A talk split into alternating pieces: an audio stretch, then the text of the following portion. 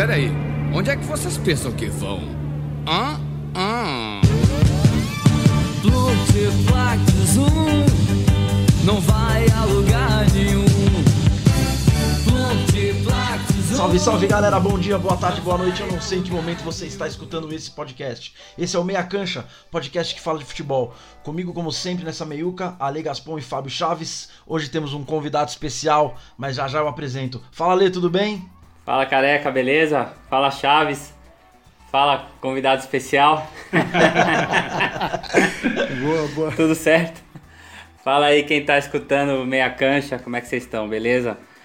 Pô, estamos gravando hoje, dia 13 do 10. Ontem foi dia das crianças, então começamos com Carimbador Maluco, Raul Seixas. Essa música o Raulzito compôs justamente para um especial infantil da Rede Globo em 1983. E acabou a música fazendo sucesso, ele acabou colocando essa música também num disco dele, nesse mesmo ano aí. E ficou marcada aí uma música que todo mundo conhece na voz aí do, do nosso maluco beleza. Trazendo aqui pro nosso futebol, tivemos é, algumas mudanças aí, técnico entrando em time, tem técnico que estava bem e que está sendo contestado, tem técnico que estava mal e agora deu uma respirada tal. E a gente fica na dúvida aí, será que esses times vão chegar em algum lugar? Ou vai ser como na música aí, não vão a lugar nenhum? Vamos ver, vamos debater isso hoje no programa, né? Começando então com nosso maluco beleza, Raulzito, carimbador maluco. Boa, Lê. Boa, boa pedida, como sempre. Fala, Chaves, beleza? Beleza, careca, beleza, Ale, convidado especial, como é que vocês estão? Galera ouvindo a gente no Meia Cancha. É, bom, não dá para não falar de seleção, dois bons jogos. A gente vai comentar muito aqui sobre eles, acho que alguns sustos desnecessários, o outro atropelo, mas contra time reserva, mas a gente entra em detalhe daqui a pouco. Mas gostei do que o Ale falou dos técnicos. A gente vai falar também muito aqui sobre troca de técnico, sobre técnico contestado e os que e os que estão ou não apresentando algum resultado bacana. E com a vitória do Flamengo de hoje, já coloca na ponta os dois, eh, os dois principais rivais aí para mim, os dois principais destaques do campeonato, que é o Flamengo e o Atlético Mineiro. O Inter continua com ele como um dos três primeiros. Boa, Chaves. Bom, nosso convidado especial, a gente podia falar que é uma escolha da audiência, né? Porque é o nosso maior entusiasta, João, João Marco, nosso amigo. É, poderia fazer parte aqui do, da, do, do, do, elenco fixo, porque está com a gente desde sempre, né? Sempre, conversa, sempre que a gente fala de futebol, ele está presente. E hoje é muito legal ter você aqui. Beleza, João? Fala pessoal do Meia Cancha, obrigado pelo convite. É, primeiro, Márcio, Fábio e Alexandre. Prazer aqui dividir essa, essa meia cancha com vocês. Meus irmãos, meus amigos de, de muito, muito tempo. É, vou aproveitar um gancho aí que o Ale falou, né, já que ele falou do dia 12 de outubro, foi aniversário do meu pai, o grande MC, é, que né, não só tem um apelido aí como a, a sigla do, do, nosso, do nosso famoso podcast. É, e queria trazer como uma, uma parte importante aí a, a, o histórico que o, que o Neymar conseguiu, chegando em segundo lugar na artilharia histórica da seleção brasileira, passando o Ronaldo. Uh, eu acho que o Neymar tem tudo para uh, se transformar no maior artilheiro da seleção brasileira. Então, como a gente acabou de assistir o jogo, acho importante trazer isso como um ponto de partida. Mas, de novo, muito feliz de estar aqui com vocês. Boa, João. Belo destaque, porque a gente vai começar falando de seleção mesmo. E eu concordo com você, cara. Ele provavelmente vai ser o maior artilheiro da história do, do Brasil em breve e até acabar a carreira dele, dificilmente, por mais que hoje em dia a seleção tenha é, um número muito maior de jogos né, do que tinha antigamente, é, dificilmente alguém vai passar essa marca do adulto Ney. É, bom, vamos conversar já então e falar de seleção mesmo. É, a gente teve agora, acabou de acabar o último jogo da, da segunda rodada, né? Que foi o Colômbia e, e, e Chile. É, eu acho que foi legal a primeira rodada. Eu não, não, eu não esperava nada muito diferente disso, porque assim como os clubes tiveram uma certa dificuldade né, com a volta da, da pandemia, as seleções também, né? É, esses caras não, não, jogavam juntos há muito tempo. É, tem seleção que ainda não tinha se reunido esse ano, porque, se eu não me engano, é, até a própria seleção brasileira. A seleção brasileira não tinha se reunido ainda esse ano. É, a data era bem quando foi quando começou a pandemia. Então eu acho que até que o nível do, do, dos jogos foi melhor do que eu esperava no geral. Do Brasil eu gostei, cravei, né? Deixar bem claro. Cravei o palpite contra a Bolívia. e, e, acabei que, assim, todo mundo é, contra o Peru, a gente teve todos os palpites parecidos. É, eu, não, eu, não, acertei, ninguém acertou o, o, o, resultado, mas foi um jogo difícil como a gente previa, né? É, brincadeiras à parte, o Peru lá sempre dá trabalho. Cara, é, eu não previ um jogo difícil hoje não, Peru, viu? Eu tinha colocado 3 a 1 mas 3 a 1 com alguma tranquilidade. Eu previ um jogo bem mais tranquilo com o Peru. Acho que o Peru, o Peru principalmente sem o Guerreiro, já perde demais. Mas falar um pouquinho da Bolívia primeiro. Bom, a primeira rodada, ela.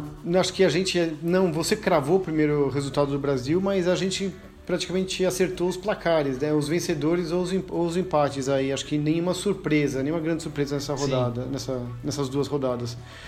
O Brasil, ele pegou uma Bolívia estraçalhada, desfalcada. Problema deles, não é nosso. A gente atropelou 5 a 0 Mas o que eu queria destacar nesse jogo da Bolívia foi a forma como o Brasil amassou a Bolívia. Desde o início do jogo, o Tite lembrou muito o que ele fazia no Corinthians, um pouco em 2013, muito em 2015, que ele já começava o jogo amassando, pressionando o adversário, e mesmo em 2011, quando ele ganhava de pouco, ele começava pressionando, ele fazia o gol, o gol dele e fechava a casinha.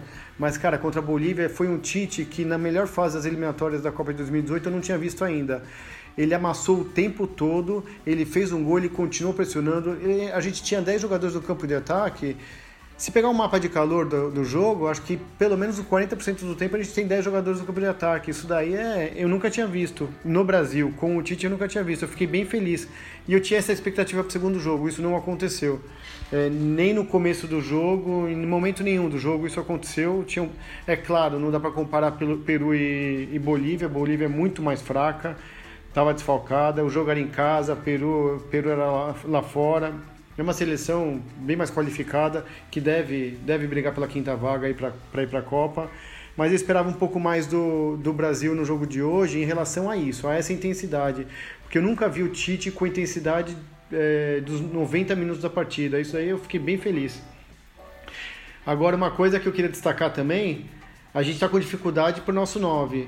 Eu falei aqui uma vez já que o Richardson poderia suprir o, a ausência do Firmino ou um mau momento do Firmino. Para mim, o nosso 9 é o Pedro, mas ele não estava convocado. O Richardson ele foi bem porque ele sai muito da área. Você viu o espaço que ele abriu para o Neymar entrar hoje. Então eu acho que isso daí é, ajudou bastante. E o Pedro, como eu disse no último programa, o Pedro do Flamengo é completamente diferente do Pedro do, do Fluminense. É um cara que sai muito mais para a área, é um cara que joga muito mais para o time, que faz um dois, faz tabela, faz o pivô que ele fazia, faz os gols de 9 que ele fazia, mas ele joga de 7, de 11, muito mais do que ele fazia no ano passado. Então eu acho que, olha, para 2022 é bem provável que a gente tenha um 9 aí que tá jogando no Flamengo, viu? E não é o Gabigol. Vai, Johnny. Cara, bom, o primeiro jogo foi, foi um passeio. É, o time da Bolívia já é ruim por natureza, é, entrou todo desfalcado, com uma série de jogadores que nem vieram para o Brasil. É, então não tem muito o que falar, assim, foi, foi fácil. Uh, fazia tempo até que a gente viu um jogo do Brasil assim na época, na, nessa época de 80, 90, que o Brasil metia 6 a 0 na Venezuela, etc. Foi até legal. É, é, não, não teve nenhum, nenhum aspecto que tenha me chamado uh, muito a atenção desse jogo específico. É, da primeira rodada, acho que chamou a atenção o jogo do clássico Uruguai-Chile, que o Uruguai conseguiu achar um gol aí no último minuto. É, e hoje, hoje talvez é, tenha acontecido com o, o, time do Brasil algo que acontece como sempre, né? 5 a 0 soberba, entrou um pouco com muita confiança hoje, tomou o gol e o jogo se complicou. É, mesmo com um time que, assim como o Fábio falou, é, é um time que sem o Guerreiro perde muito. É, mas de novo conseguiu mostrar um poder de reação. Eu, eu, eu tenho uma, uma, uma, uma pequena crítica com relação ao modelo da escalação. É, eu acho que o Neymar, às vezes, ele, ele voltar muito me incomoda, porque aí ele começa a prender muito a bola.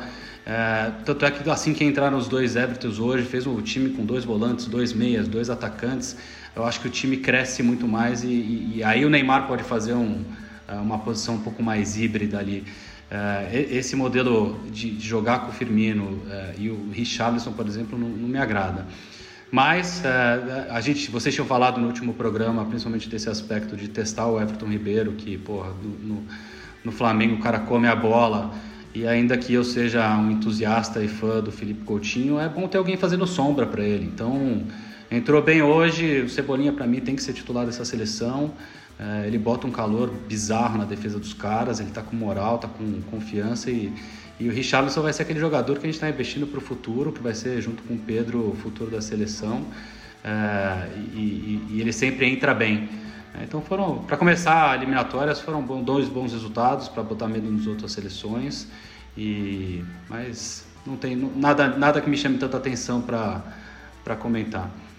É, eu nem, nem vou falar muito sobre o jogo contra a Bolívia. Eu, eu acho que o adversário foi tão fraco assim que não deu nem pra fazer uma análise assim, querer analisar muita coisa do Brasil, porque foi um catadão ali da Bolívia mesmo. Acho até que o Careca tinha informações privilegiadas na hora de dar os palpites, por isso que ele jogou que a gente imaginava que pelo menos seria a Bolívia a principal aí que ia jogar contra o Brasil na hora de dar o palpite. E o Careca já veio logo com 5 a 0 e acho que ele já sabia que era um catadão da Bolívia. Então, acho que nem foi um jogo que não deu para analisar muito do, do Brasil. Agora hoje sim, já é um jogo, o Peru é um time já bem organizado, né? O, o Gareca fazendo trabalho já há bastante tempo, mesmo tendo agora uma seleção acho que um pouco mais fraca, né, do que aquele conseguiu levar para a Copa passada. Tá tendo que fazer algumas renovações e tal mas é um time organizado que já trouxe mais dificuldade para o Brasil. É, eu queria falar em cima até do que o João falou, é, ficou bem claro para mim, cara. Assim, é, não tô aqui pegando no pé do Neymar, não. É, é um craque e jogou, jogou bem hoje e tal. Mas assim, principalmente no primeiro tempo, vários lances que ele prende a bola no meio de campo e mata o contra. O Brasil tava armando um contra-ataque e tentando sair rápido e tal, e aí ele prende a bola demais e acaba sofrendo uma falta, porque é difícil tirar a bola dele mesmo, muito habilidoso e tal. Mas, no meu modo de ver, assim, ali não é o lugar. É, isso é legal ele fazer já entrando na área ali, porque, porque ele vai acabar cavando uma falta ou um pênalti. Agora, no meio, muitas vezes acaba quebrando o ritmo do Brasil. O Brasil é, perde um pouco essa, principalmente uma saída mais rápida que podia ter, que eu acho que hoje é fundamental o time ter essa, essa saída rápida, principalmente você jogando contra times mais fracos que o Brasil vai enfrentar na maioria dos jogos aí da, da, das eliminatórias. E ele mata um pouco isso. Eu gostaria de ver, aí é que entra, é, que eu já tinha falado também no programa anterior, queria ver um meia, meia, né? E, e, e hoje o que a gente tem ali é o Everton Ribeiro, que tem mais essas características. É, acho que é o jogador que está disponível assim que tem mais esse essa característica para fazer essa função que ele vai vai dar mais ritmo ali né a, a, bola não vai chegar e parar nele e sofrer uma falta e nada acho que ele vai fazer o time jogar mais é, mas assim acho que o Brasil fez o que tinha que fazer são o, trabalho começando né o trabalho do Tite começando são os, ainda os dois primeiros jogos é, eu acho que nesse início tem que fazer isso mesmo fazer os seis era fazer os seis pontos não, não, acho que não dá ainda para ficar cobrando muita coisa. O, o, né, as eliminatórias estão começando, o, trabalho está começando. E acho que daqui para frente, principalmente conseguindo esses resultados, né, que vai dando mais tranquilidade até pro, pro Tite trabalhar, não vai ter pressão de de de tá, de repente estar tá no meio da tabela, alguma coisa assim. O Brasil já começando lá é, na parte de cima da tabela o Tite vai ter até mais calma aí para encontrar o time ideal, para fazer experiência, para testar um ou outro jogador. E aí sim acho que vai dar para a gente cobrar mais, porque também ninguém vai ficar satisfeito só do, do, do Brasil estar tá ganhando. Acho que todo mundo, até pela qualidade de jogadores que o Brasil tem e, e a diferença para outras seleções aqui da América do Sul, a gente quer ver o Brasil jogar bonito também. Vamos e mais para frente vamos cobrar, mas acho que agora o que tinha, para fazer era isso, fazer os seis pontos e o, e o Brasil fez. É, eu, eu já, o, diferente do Chaves, eu previ a dificuldade hoje. O trabalho do Gareca é muito bom, cara. O Gareca é muito bom técnico. Mais um técnico argentino excelente aí. E nós vamos falar de técnico já já. E, e dá para mostrar como ele foi mal aproveitado no Palmeiras, por exemplo. É, o Peru, cara, não tinha o, o Guerreiro, o Cuevo hoje em dia é banco, e mesmo assim eles mantêm o mesmo padrão do time que classificou para a Copa, do time que fez é, frente ao Brasil na final da, da Copa América, por mais que tenha sido um baile no, na primeira fase, a final foi um jogo difícil, cara. Eles mostraram um, pra, um, padrão tático. O Gareca é um cara que entende muito bem o jeito que o Brasil joga, sempre trava a seleção brasileira. Pode pegar aí, os últimos confrontos com o Peru foram todos chatos, cara, mesmo antes do Tite. E já era o Gareca o técnico. E na seleção brasileira eu tenho uns destaques sim, cara. Eu gostei muito do Renan Lodge e do Douglas Luiz. Para mim, duas convocações acertadíssimas do Tite é, os caras, meu, não sentiram o peso de estrear em eliminatórias pela seleção brasileira. Os dois foram muito bem. E normal, né? Porque o, o, o Douglas já está há muito tempo na Europa, então não, é um cara acostumado com, com, jogos difíceis. E o Renan saiu do Atlético Paranaense e virou titular do Atlético de Madrid, que, que tem o Simeone como técnico, é um cara super exigente. E acho que ele, ele é, hoje ele é muito melhor do que quando ele saiu do Atlético Paranaense. Ele guarda muito mais a posição, ele compõe muito melhor. Quando, a, quando a, o Brasil é atacado pelo lado direito, ele fecha direitinho. E eu não tenho dúvida que isso tudo ele aprendeu com, com o Simeone lá. É... Sobre o Neymar, vocês já falaram tudo. É um pouco incoerente a minha opinião, porque é, eu concordo que ele, que ele tem que parar de, de prender tanto a bola, mas por outro lado, eu gosto do Neymar vindo aqui atrás. É, ele vindo de, de frente com a bola, ele não tendo. Se nós de o Neymar ficar aberto numa, na esquerda, não gosto, cara. Como ele, como ele brilhou no Barcelona ou como ele jogava no começo do PSG, eu acho que não. Acho que o Neymar tem que ter liberdade para vir pegar a bola, mas nessa, nessa primeira intermediária ele tem mesmo que soltar ela rápido, que fazer uma tabela. Até ele, tem gente de qualidade para botar ele na cara do gol, né? Então se ele, se ele toca de primeira e abre para receber, ele é, tem o Coutinho, tem o próprio Douglas Luiz, tem o Casemiro, tem bons passadores para deixar ele é, em situação de gol, né? E o Firmino, cara, é, eu acho que enquanto é, o Tite insistir em botar ele assim, ele não vai ser o que a gente espera. Ele vai fazer gol, porque ele é bom jogador, mas é, ele não encaixa nesse esquema do Tite, cara. Ele não, não encaixa. É, não, toda vez que o Firmino sai do time, o time dá uma deslanchada, seja lá na Copa do Mundo, foi nas eliminatórias assim. Então esse, acho que hoje esse é o grande problema do Tite para escalar o time junto com a lateral direita, que o que nós temos é o Danilo, cara. É isso aí. Ele foi, foi bem contra a Bolívia, mas é o que você falou. A Bolívia não tem como medir, né? É muito fraco. Poderia medir, né? A Bolívia ela tinha um trufo na mão, só que ela não soube utilizar. Ela podia ligar pro Mirassol, pegar contato do Zé Roberto e naturalizar o cara. ia dar certo. Exatamente. O cara ia chegar pro jogo, ia treinar cinco dias e ia ganhar do Brasil, porra. Ah, mas você trouxe pontos importantes que eu acho que é, é, Talvez eu tenha falado que não teve muito destaque. Trazer duas pessoas que nunca jogaram pela seleção e renderam, que a gente nem comentou. Parece que eles já jogavam na seleção há muito tempo. É. Uh, e são dois moleques, assim, são dois caras super novos. E eu acabei deixando passar, já que eu falei do, do primeiro jogo do Uruguai. O Uruguai, que também está passando por uma renovação, tomou uma cacetada do, do Equador hoje, né? Então conseguiu ganhar do Chile no clássico, mas hoje apanhou lá. É, foi uma pena é, a gente não ter visto o Bruno Guimarães, né? Nenhum desses dois jogos. Eu queria ter visto, mas acho que ainda vai ter, vai ter oportunidades ainda o Tite escalar ele, né? É, assim como o Alex Trellis também entrou é, com pouco tempo hoje, e é um cara que para mim tem tanta qualidade quanto o Renan Lodge, e ainda bate melhor na bola, né? Ele tem bola parada, que é um negócio que a gente tem o Neymar hoje em dia na seleção, o Coutinho, mas a gente não tem um cara que chega uma falta perto da área, você fala, opa, tamo tranquilo. E o Alex Trellis tem essa qualidade, ele bate muito bem em falta, cara. É um moleque também. A lateral esquerda nós estamos para variar.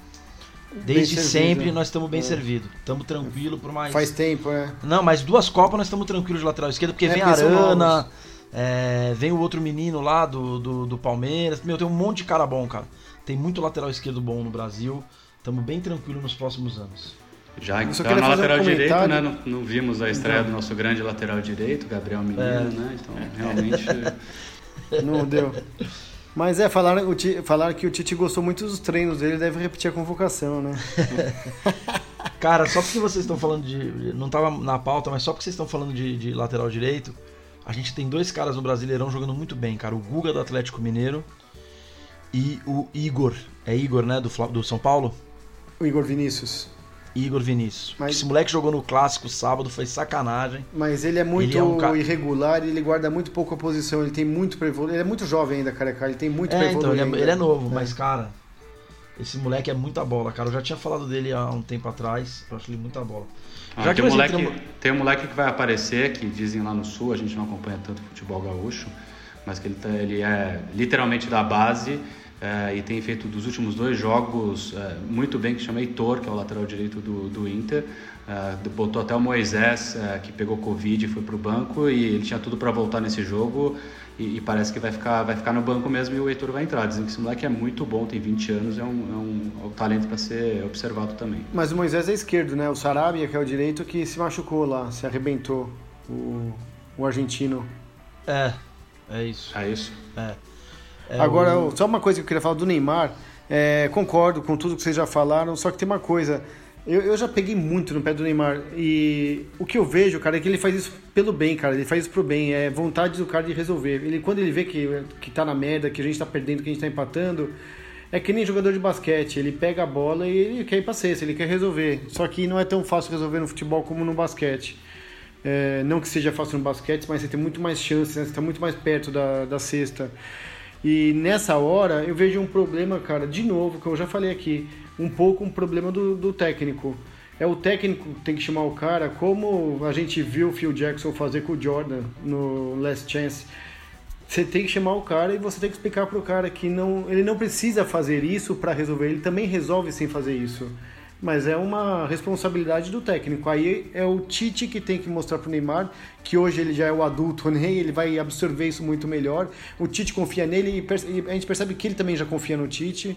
E eu acho que o Tite é que tem que preparar o Neymar para esses momentos, porque em Copa do Mundo isso vai acontecer com certeza. A gente não vai chegar lá e meter cinco na Copa do Mundo que nem foi Bolívia. A gente vai sofrer. E na Copa ele não pode fazer isso. Na Copa é onde ele tem que estar com a cabeça mais preparada para esse tipo de momento. Cara, mas será que todos os técnicos que ele já passou na vida, ele já, já, já foi treinado aí por muito cara bom, velho?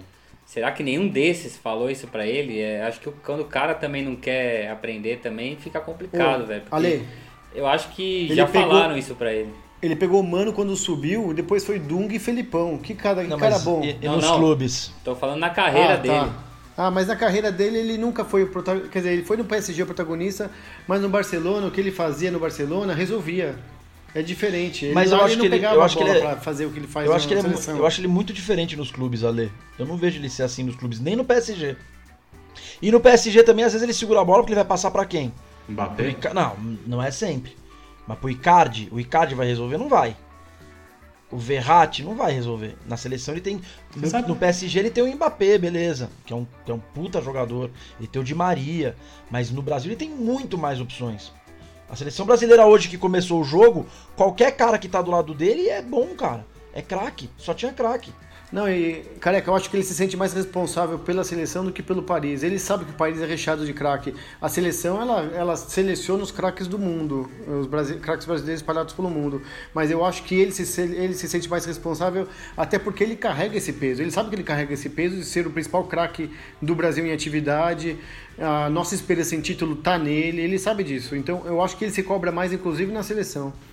Cara, tem um negócio que me incomoda mais do, que ele segurar a bola, que obviamente às vezes ele, ele perde um pouco a mão, que é, mesmo estando num- numa seleção recheada de craques, a- a- você vê lances, vou dar um exemplo aqui, o Coutinho tem a opção de fazer um lance diferente e toca pro Neymar. É, e isso às vezes me deixa mais indignado, assim, porque aí acho que ele talvez seja uma coisa consequência da outra. Né? Ele, ele chama tanto o jogo como dono do time que a primeira referência de, de passe é ele. Então às vezes ele não é a melhor opção e a bola vai para ele. Isso às vezes me deixa eh, preocupado também. Cara, é- acontece muito isso, não só o Coutinho e com o lateral esquerdo, seja ele qual for. Era assim com o Marcelo, era assim com o Felipe Luiz. É impressionante como o desespero dos caras de achar o Neymar pra tocar a bola nele, sendo que tem outras opções, a virada de jogo, ou aprofundar um cara que abriu na ponta. Isso, porra, João, essa sua observação é um negócio que eu vejo muito na seleção brasileira.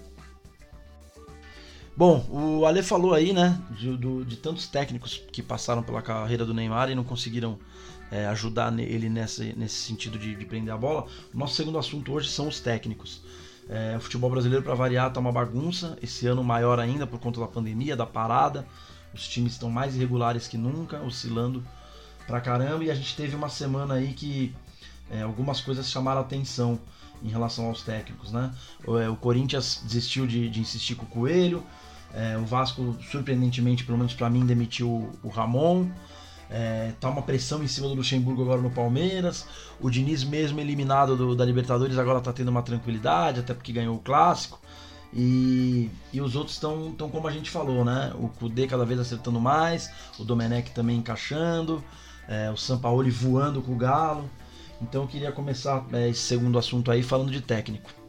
Então, careca, falando, falando sobre o Luxemburgo aí, que passou a ser ameaçado, né? É, depois dessas duas derrotas. Cara, é, eu já falei aqui várias vezes, eu não gosto desse tipo de coisa de ah, perdeu dois jogos, tem que mudar o técnico. Eu acho que o cara tem que ter sequência. Eu gosto que dê tempo pro técnico, até para depois que passa um tempo você poder avaliar e falar, não, foi legal, continua, não foi legal, vamos, vamos partir para uma outra opção e tal. É, continuo com essa opinião. Agora, é, assustou um pouco, pelo menos me assustou até como, como palmeirense, a entrevista do Luxemburgo depois do jogo, é, desse jogo agora contra o São Paulo. É, quando ele falou que, que ele não sabe se com esse elenco dá para jogar bonito.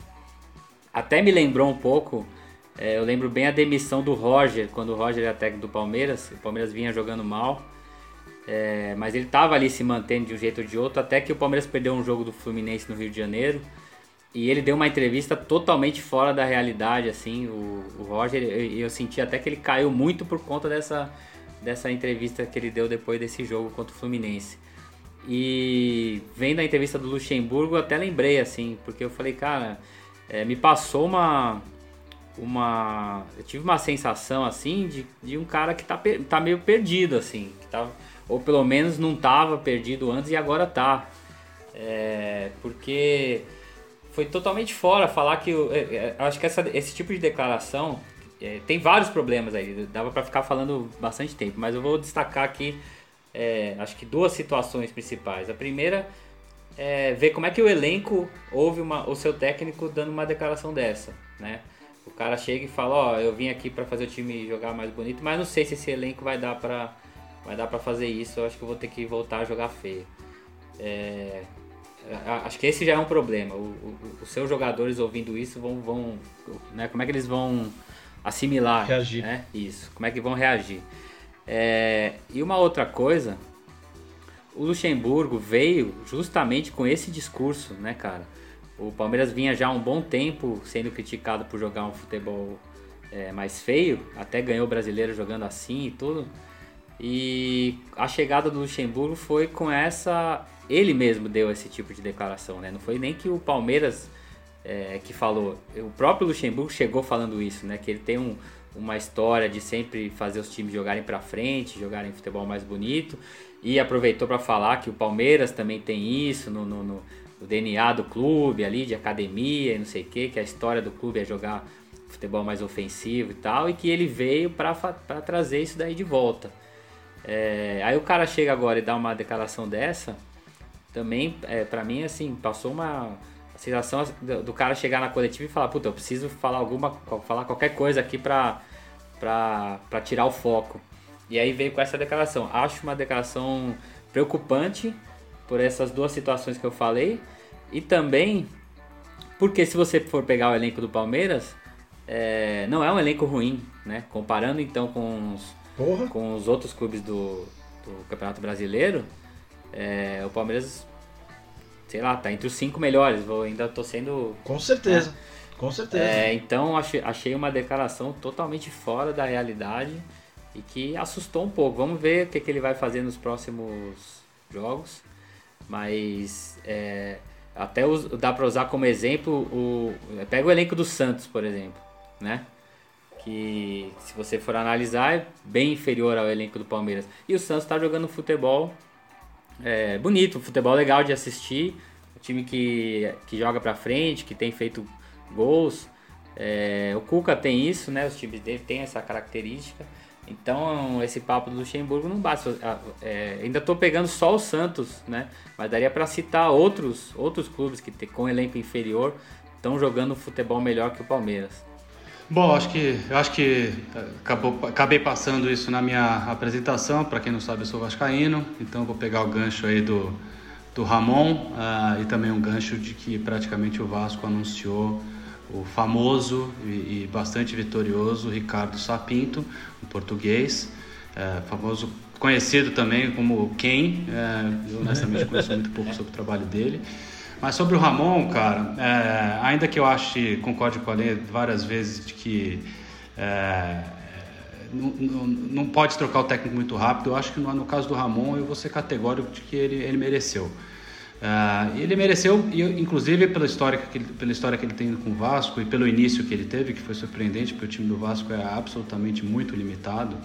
É, todo mundo sabe disso. Acho que encontrou algumas vitórias aí é, no início do campeonato que enganaram um pouco dos torcedores, porque se, se fosse voltar no tempo era só lembrar o início do Carioca, onde o Vasco não se classificou para a semifinal do fortíssimo campeonato carioca. É, e ele, e ele é algo que até eu trouxe, eu acho, para vocês, num, nas gravações de vocês, sobre o Diniz. Assim, vocês falaram assim, pô, o Diniz tem que se tocar é, e mudar um pouco do, do, do, do, estilo dele, mas o São Paulo contratou o Diniz sabendo que ele era daquele jeito. É, o Diniz não chegou e inventou um modelo de jogar. O São Paulo, quando foi atrás do Diniz, queria esse tipo de, de técnico. Então, eu, eu, às vezes, eu, eu, vou contra um pouco da opinião de vocês daquela vez, porque assim, por que, que ele vai mudar? Então, vocês contrataram errado, então manda ele embora logo. Porque é, é o jeito do cara trabalhar. O Ramon não, cara, ele começou de um jeito, uh, deu certo, e aí de repente ele mudou o esquema tático do time é, e com algumas observações que são importantes, o Ale vai concordar comigo, que é, porra, o time é ruim, você não sai jogando atrás, tocando bola, é, é, evitando dar o picão quando você está no tiro de meta ali, cara. quantidade de gol que o Vasco tomou nesses últimos jogos, porque foi uma tendência, e isso era uma orientação do Ramon, era um absurdo, cara. Chuta a porra da bola para sempre, para frente. E um time que é ruim, ou que é limitado, você não joga com três atacantes, cara. O Vasco jogava com Cano, o Thales e um peladeiro chamado Vinícius, que não, não joga no grepe. É, e aí você pega um volante que assim o horroroso do Felipe Bastos, o Andrei é, suspenso e machucado, é, e você em vez de fechar o meio e depender de um lance, um lance criativo do Thales, cruzando para o cano que é matador, você fecha o meio. Não, agora não, o cara quer jogar com dois caras abertos, você acaba com o futebol do Thales, porque ele virava um lateral esquerdo praticamente, junto com o nosso excelente lateral esquerdo, o Henrique. É, e o peladeiro do Vinícius tendo que segurar a onda do, do Pikachu, a Avenida Pikachu ali, que era uma barbaridade. Então, você perde uma, duas, três, quatro, cinco jogos. Você é eliminado do, do, do, excelente Botafogo e você continua com o modelo, aí, cara, você está começando a tua carreira e você não está escutando de, de fato o que está acontecendo lá fora. E nesse aspecto, apesar do Golpelo, né, nosso presidente, é, é, ser um, um, cara, um jumento, é, eu acho que nesse aspecto ele foi feliz. Assim, ele falou: pô, você espera o quê? Que o time entre lá junto com o Corinthians no Z4 para eu poder mandar embora, o, time, o cara embora? Eu vou tentar mudar. É, mas o aspecto político do Vasco faz com que as coisas atrapalhem, né? A eleição está aí na cara do gol, nem, nenhum outro técnico ia aceitar, então tomaram o risco aí do, do competente Ricardo Sapinto, vamos ver no que vai dar. Mas acho que o grande paralelo que eu faço é com o Odair, cara. O Odair Helman, para mim, é, é, é, talvez um dos técnicos que estão surgindo aí, que eu tenho admirado bastante o trabalho do cara. Que ele, ele consegue fazer num time limitado, é, como o Fluminense, que tem um, um elenco tão limitado quanto o time do Vasco, a jogar de forma competitiva, é, conquistando resultados importantes e se mantendo ali no, no meio da tabela, é, continua jogando outras competições, mas o que eu gosto dele é porque ele reconhece, assim, ele sabe da limitação do time e ele arma o time para isso. É, mesmo perdendo peças importantes como o Fluminense tem perdido. E eu acho que mesmo na época do Inter, ok que o Inter na época dele tinha um elenco bem superior ao Vasco e o Fluminense atual, mas ele tinha um, talvez aquele mais gaúcho com um pouco mais de flexibilidade para atacar. É, mas eu tenho gostado muito do trabalho do Odair. Assim, acho que a torcida do Fluminense tem pegado no pé dele. É, ok que a eliminação contra o Atlético Goianiense foi, foi, foi tenebrosa, foi vergonhosa, mas assim, o trabalho dele em geral, para mim, tem sido um, um, baita de um trabalho.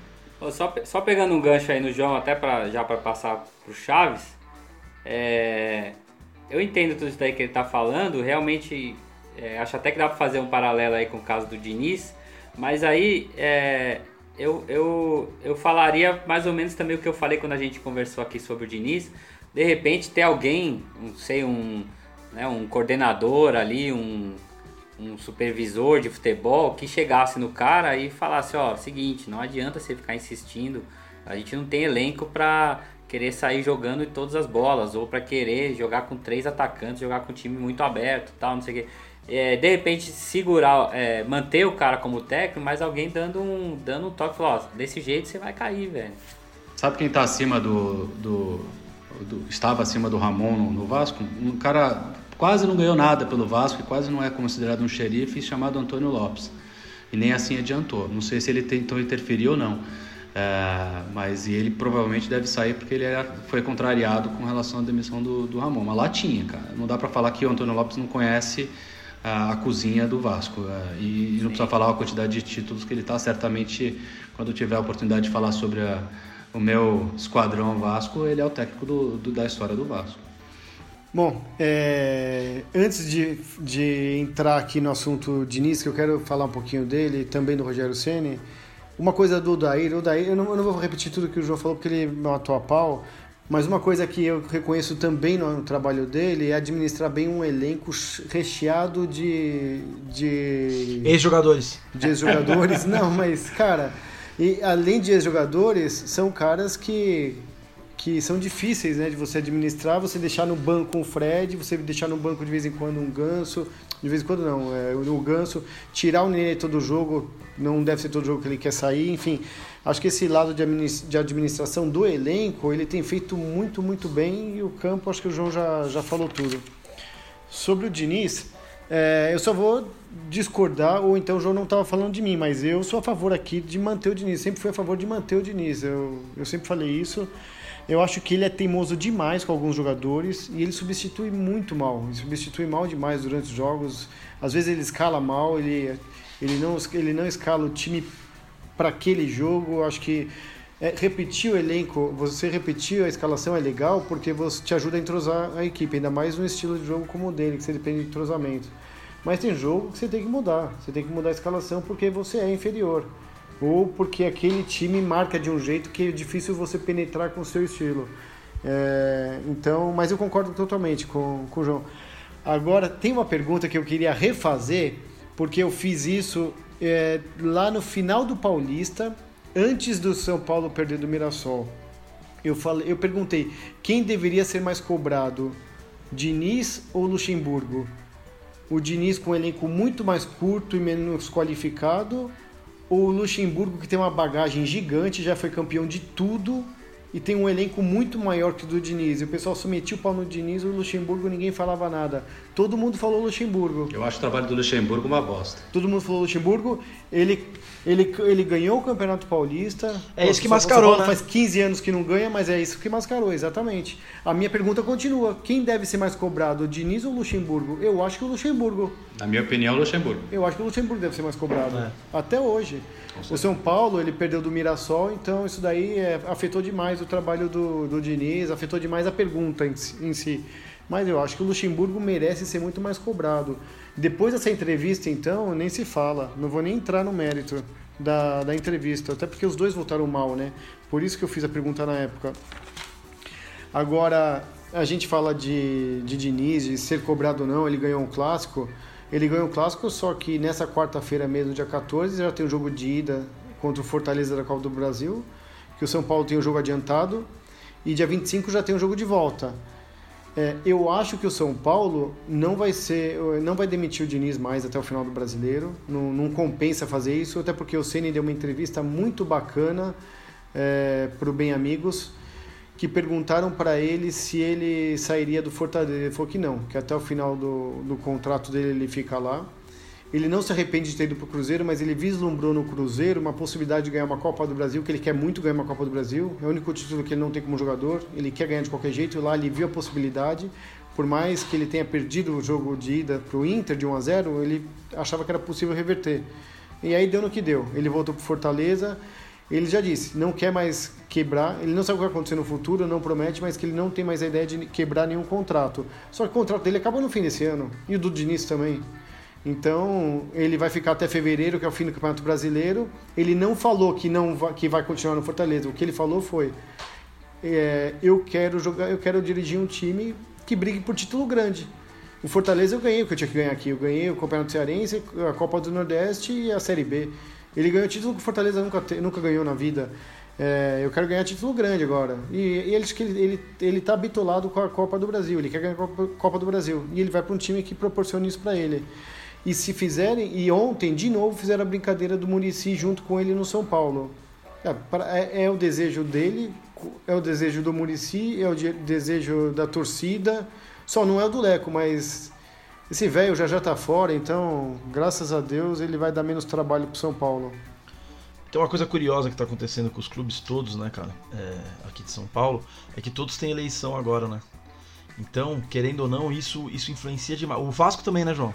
Sim, não tá rolando. É, então, isso influencia demais numa troca e até num, num possível convite do técnico. O Andrés, é, bom, já falei aqui algumas vezes é, sobre o Andrés e acho que ele não devia estar dirigindo clube nenhum, já está preso, mas está lá. E ele falou, foi lúcido a entrevista dele, falou foi complicado pensar no nome, porque é, assumir o Corinthians é uma bucha, por mais que seja muito legal, seja uma, uma puta vitrine pro técnico, é uma bucha, na situação que tá ainda, e com dois meses, porque trocou a presidência, o cara não tem garantia nenhuma de que ele vai ficar.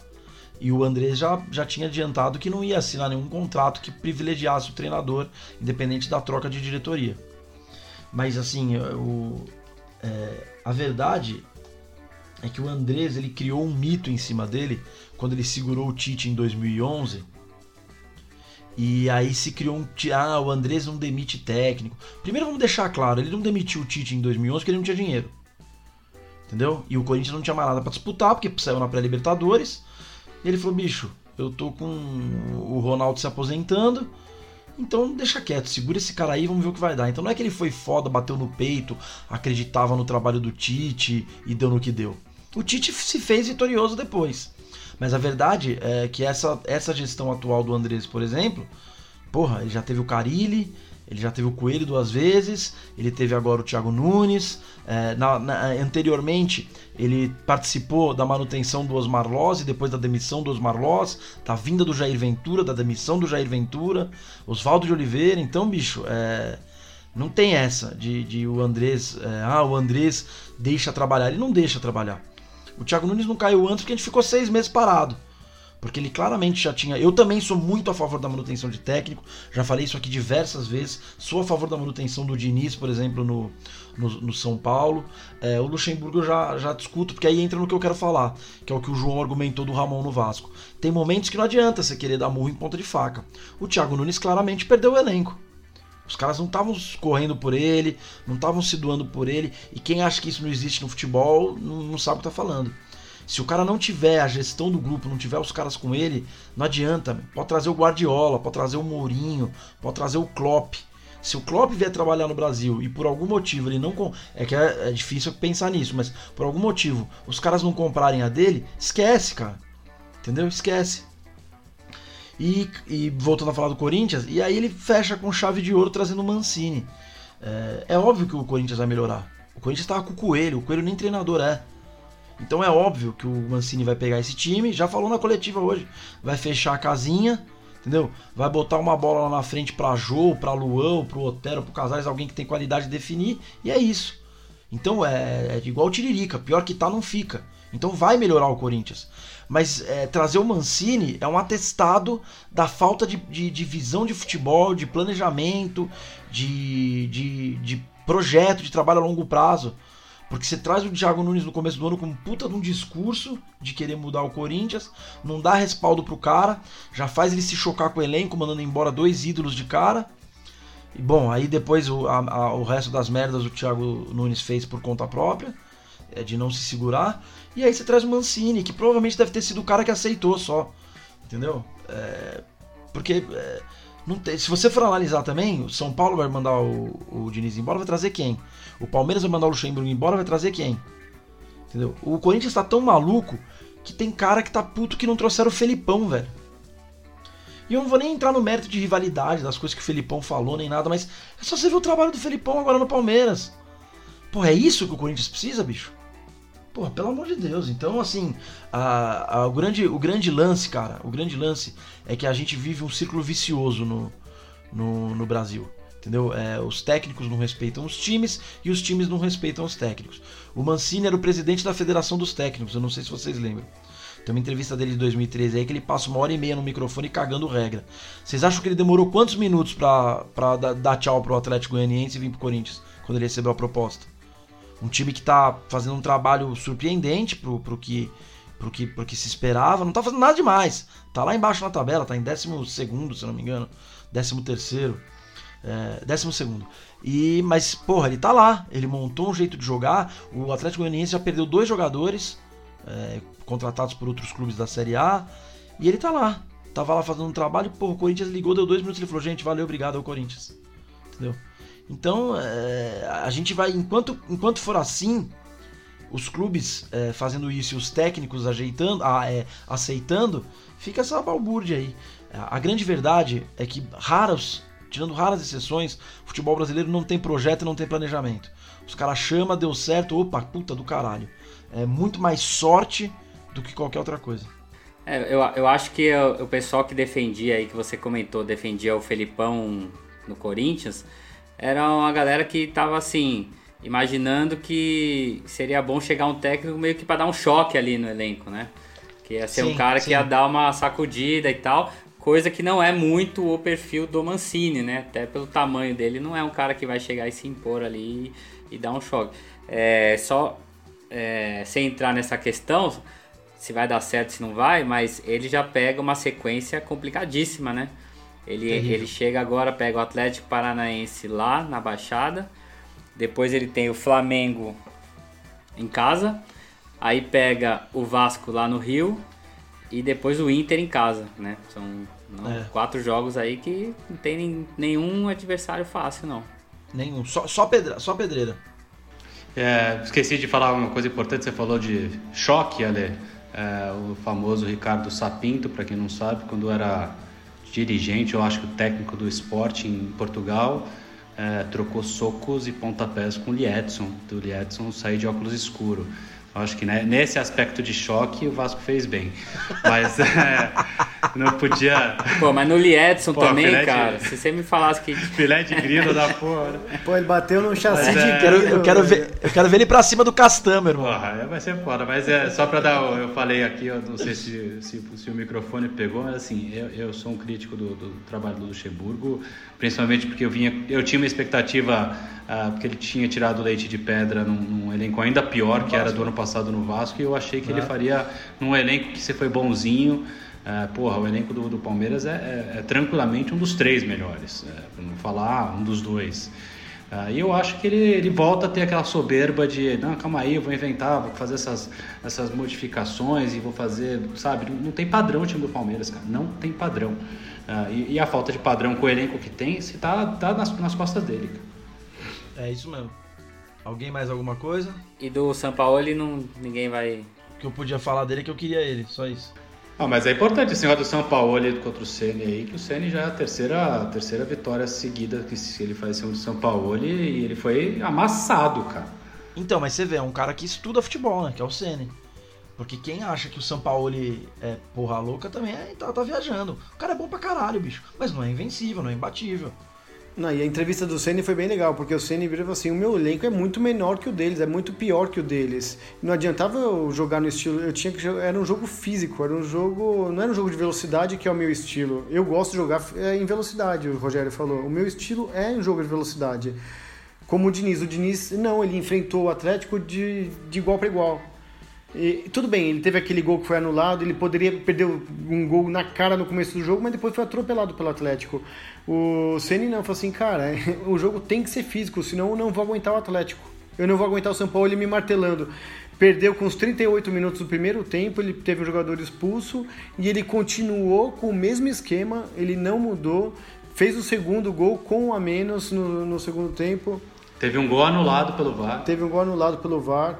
Foi, ele foi preparado para isso, ele preparou os jogadores para esse confronto. É diferente, ele estudou o adversário e, e, é, e, é, muito louco, porque ele vai jogar com o São Paulo nessa quarta-feira. Ele falou que na madrugada de sábado para domingo, de, sexta, de domingo para segunda, ele ficou seis horas estudando só bola aérea do São Paulo, só bola parada do São Paulo. O Rogério só tomou um gol de bola parada no Campeonato Brasileiro inteiro. Ele ficou estudando 5, 6 horas só bola parada do São Paulo para se preparar para o jogo. Ó, é muito louco. Cara, esse, esse discurso do Rogério é o Luxemburgo dos anos 90, cara. O Luxemburgo montava o time defendendo o adversário, cara. E é isso que é futebol. É lógico que se você tem um time muito forte, muito superior, você vai sempre impor o seu padrão. Se de repente você pegou um negócio lá do outro lado que é pior, fala, então peraí, eu preciso modificar o meu jeito de jogar para encarar esses caras que são foda também. Exatamente. Perfeito. Bom, é isso, né? Tá falado. É, falamos de tudo que a gente queria para hoje. E vou entrar aqui nas considerações finais. João, primeiro, brigadão por aceitar o convite. É, a gente está bem feliz mesmo, a gente já queria ter te chamado há algum tempo. Espero que você tenha se divertido tanto quanto a gente. Bom, considerações finais, é, não posso deixar de agradecer o convite. Não sou oficial, mas sempre que vocês tiverem espaço, vocês sabem que eu tô, tô por aqui. É, às vezes um pouco polêmico demais, é, mas vocês já me conhecem há muitos anos e sabem que não ia ser diferente. É, cara, assim, eu acho que considerações finais aí depois dessa rodada da, da, da eliminatórias e, e, e que a gente acabou falando um pouco da, da, da boa, ah, do bom início da, da seleção brasileira. É, falando um pouco da, do Campeonato Brasileiro, que eu acho que depois de algumas rodadas onde estava tudo muito apertado, a gente já consegue perceber que já, já, já existem blocos diferentes e as, os favoritos do Chaves aí já começam de fato a, a, se, a se, deslocar, uh, ficarem lá na ponta. Uh, e os outros cavalos paraguaios, incluindo o meu time, já também começam a descer. Uh, haja visto que hoje, se não me engano, o Vasco está em décimo lugar. Décimo. Você pega o Corinthians no Z4, cara, a diferença são apenas três pontos. Então você já tem um, um bloco aí 10 para baixo que é, tá, tá, tá, vai ficar apertado daqui para frente e, e, essa, e esse novo é, esse novo bloco aí dos que vão brigar pela, pelas classificações é, importantes aí de Libertadores. É, e que o calendário vai ser louco, né? Acho que talvez isso possa mudar um pouco é, é, o campeonato daqui para frente, né? A gente, eu estava falando que o Flamengo jogou ontem, vai jogar amanhã, quer dizer, ontem terça vai jogar quinta. É, sorte deles que eles têm elenco para fazer isso, mas vai acabar acontecendo na medida que tiver Copa do Brasil, Sul-Americana, vai ter vai ter que uh, se reinventar aí e vai ter algumas surpresas em relação a isso. Mas uh, considerações finais é agradecer vocês, é prazer, sou fãzaço do programa e, e tamo junto. Boa, Johnny, obrigado, mano. Valeu mesmo. Ale. Bom, primeiro agradecer a participação do João, legal pra caramba fazer o programa com ele. E eu queria fazer um destaque, falamos um pouco aí de seleção brasileira, é, e esses dias saiu a notícia que uh, a CBF vai fazer uma estátua do Zagallo e uma da Marta, que vai ficar no museu da CBF, lá no Rio de Janeiro. É, já tem uma estátua lá do Pelé. Eu acho que são homenagens mais do que justas, é, merecidas, né? E muito legal. A gente critica bastante a CBF sempre, é bom elogiar também quando fazem alguma coisa, ainda mais resgatando a memória aí de um cara como Zagallo, vitorioso, ganhou tudo, e a Marta que, pô, rainha do futebol, né? Então, bem legal essa homenagem para os dois, merecido. Boa, Lê, bem lembrado, cara. Boa observação. E você, Chaves? Bom, Antes de mais nada, eu gostaria de agradecer a presença do João Marco no nosso programa. Como o Careca bem disse no começo, ele é um dos maiores entusiastas do Meia Cancha, desde sempre, não só ouvindo, mas comentando e cornetando, o que nos ajuda bastante a, a melhorar a cada, a cada episódio. E esse lado polêmico dele é muito bacana, porque diversas vezes eu, Ale, o Careca, a gente pensa muito igual em determinado assunto e o pessoal cobra uma polêmica, mas uma polêmica forçada não rola, né? Então é bom é. ter alguém que pensa diferente de vez em quando.